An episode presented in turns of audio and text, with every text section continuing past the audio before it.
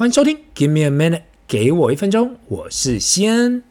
自从哦做了这 podcast 以后，一方面当然也延续过去写那个部落格的生命嘛。毕竟到了这年纪呀、啊，每个礼拜要继续写文章，真的有点累啦。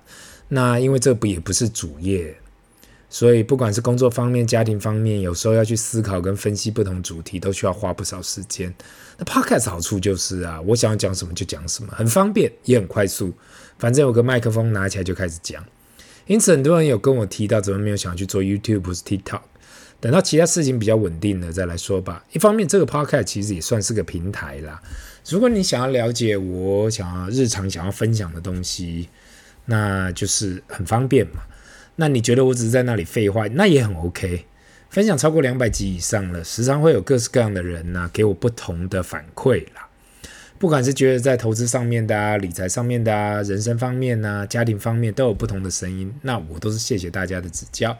很多人说嘛，闲货才是买货人，但是我倒觉得不一定哦。特别是到了一个年纪，很多人会跟你讲，诶，你该这样做，你该那样做。但其实只有自己最了解自己该怎样做。因此，当我碰到很多人问我意见的时候啊，我都是给你我自己的看法。那这个看法呢，只是来自于我自己的经历，不代表这个世界上一定就是这样的。我不会想要去证明我的看法一定是对的，或者其他人看法一定是错的。这世界上什么事情都有可能发生，你不知道不代表你的方法是一定是对的，或者其他人方法一定是错的。那我现在碰到任何人要给我指教，我第一时间都是你是对的，我是错的。那我发现到了成年人的时刻啊，大家不要想要去改变任何人。如果一个人想要被改变，只有发自内心深处。那我在这里要承认呢，过去的我呢，很多时候听到很夸张的事情，会想要去了解这件事情的真相。那可能是因为我是实物派，我自己就是很实物派的一个人。那碰到很多我不懂的东西，我想要去弄懂它，把来龙去脉搞懂。那这样的话，至少未来碰到这样的问题，或碰到任何地雷，可以自己可以避开。那活到现在呢？我现在看到任何事情，除非真的跟我有什么关联性，或是利益上面有冲突，其他我都是笑笑而已。Let it go。人生有太多事情要去烦恼的，有时候你要花这么多时间去了解这些真相，不如好好的把自己的事业跟人生经营好。人生太苦短了嘛，想要改变任何人、任何事，那就是在浪费自己的时间跟精力。那现在的我比较像是别人要怎样说，那就说吧。你知道好笑的地方在哪里吗？我们从喜欢讲的那一个人啊，变成坐在那里听大家怎样说的人。那现在我突然发现，哎，其实换个角色也不错。有时候坐在那里听人讲，我会好好的观察一下大家讲了什么，跟每个人不同听到的人的反应。那这也是一个很美妙的事情。那今天不管讲的人是对是错，我就只想好好听听看到底别人是怎样说的。那作家 Ernest Hemingway，曾经说过这句话：“It takes two years to learn to speak and sixty to learn to keep quiet。”中文的意思就是，我们花了两年学会说话，却要花六十年去学会怎样闭嘴。那这句话其实内涵非常的深奥。那我觉得需要很长的人生经验呐、啊，才会听得懂这一句话。那今天呢，我们来谈一谈过去我固定都会分享的，那就是 Howard Marks Memo。如果是我们的忠实听众，应该对于 Howard Marks and Oaktree Capital 很熟悉了，不用我再多做解释。那如果对这 memo 不熟悉的听众，也可以回去听听看，过去我每一次都有分享过的 episode 一八九分享过上一个 memo Taking the Temperature。如果有兴趣的听众，可以回去听听看。那今天的 memo title 上写的嘛，Fewer loser, few losers or more winners。听到这里，你想到了什么？用投资的角度去看，意思应该是。要少一点输家，应该是少一点赔钱的投资，还是多一点赢家赚钱的投资？我想这个辩论永远都不会赢的，没有人会是呃能够讲赢。毕竟在每个不同的投资里面都有不同的看法嘛。那今天他这一篇 memo 就是提出，到底应该去减少自己的错误比较重要，还是增加自己做对的事情比较重要？在投资上，那一开始 Howard Marks 分享了两个小故事，一个故事是一九零零他跟 General Mills。就是做那个 cereal 早餐麦片的呃退休金的操盘手 Dave 用餐。那 Dave 谈到呢，他操盘的十四年里面，绩效一直都维持在二十七到四十七的 percentile 里。换句话说，他一直在中，他只有中上的表现，不是最好的表现，但中上的表现。那看起来好像很普通的表现，但十四年下来，他的整体绩效是在 fourth percentile，就等于是前五 percent 的人的啦。那另外呢，他也同时提到，他有跟另外一间价值投资投行的老板聊到嘛，那一年他们表现很惨。那这个老板提到说啊，如果你要当前五 percent 的投资者，你就要有心理准备，你有可能有时候会当最尾巴五 percent 的投资者。那这两种投资方式呢 h a r m a r k s 提到他会选择前者，并提到 If we avoid the losers, the winners will take care of themselves。中文意思应该说是我们如果我们一直避开输家坏的投资，其他好的投资未来会更好的。那这句话其实非常的抽象，有很多方式可以去解释，每个人都有不同的诠释方法。我觉得他的想法就跟他所说的嘛，Risk control is still number one at Oaktree。另跟另外一句话，For Oaktree, risk control isn't everything, it is the only thing。到底要怎样控制及管理风险？相信每个人在一开始投资的时候都会感觉，诶，很简单呐，只要投资现在最热门的股票，随便买随便赚。可是等到过一段时间呢，大家就会发现这样的方法好像没办法每一次啊都炮制，更有很可能根本无法控制自己的风险，变成不是大赚就是大赔。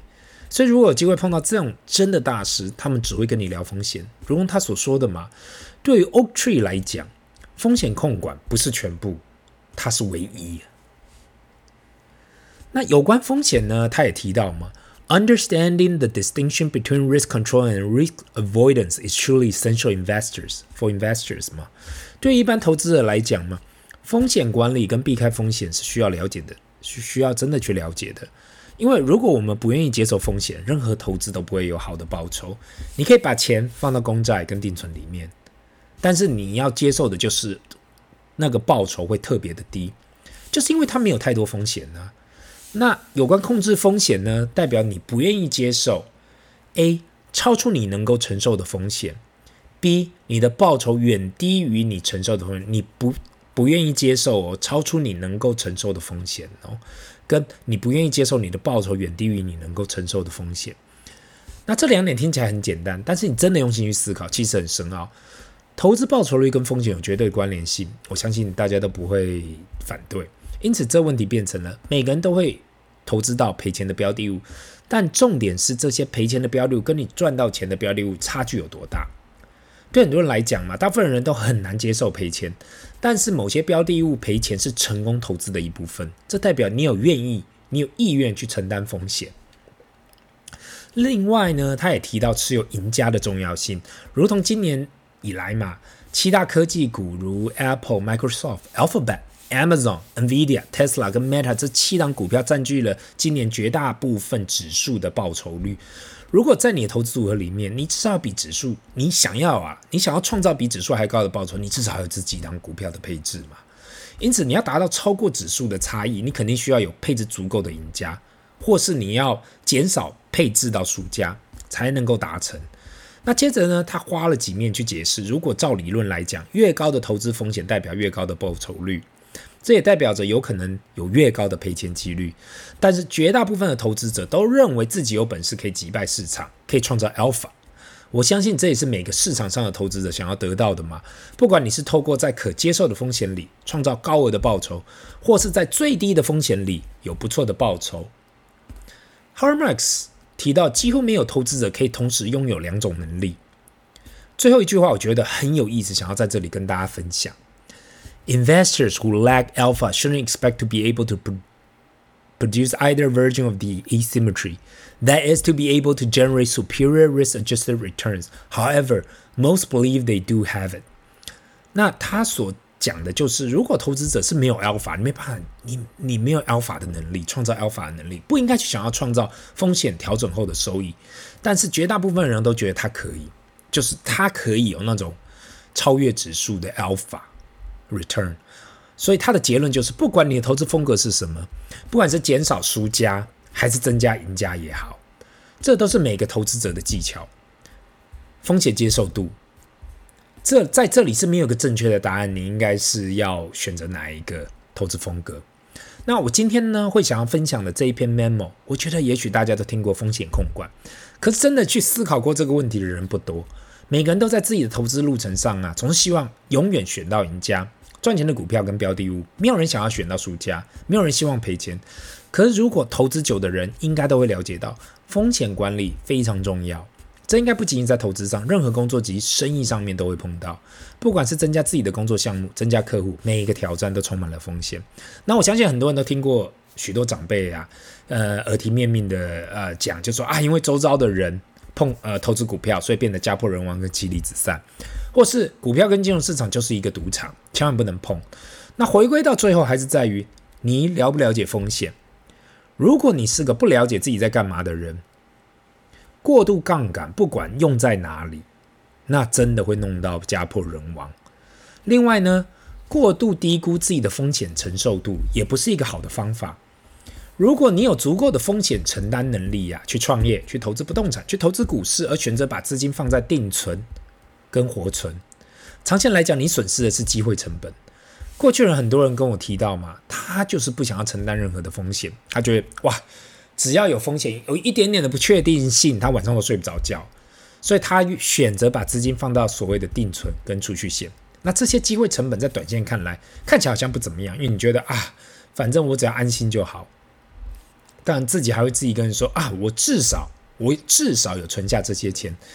毕竟很多事情不会马上看到，但随着时间一直过去，十年、二十年后，你会慢慢发现，诶。那个差距不断的拉大，正当你感觉到这个差异的时候，你的机会成本在那里的时候，你才发现啊，原来时间过得那么快，差距已经变得那么大了。这也是为什么我会一直提出，当你能够承受最大风险的时候，你一定要去尝试。因为当你风险承担能力开始递减时，往往你要追求更高的报酬率的时候，就有可能你要做出超出你自己风险承担能力。那如果呢，有听众有兴趣去读 Howard Marks Memo。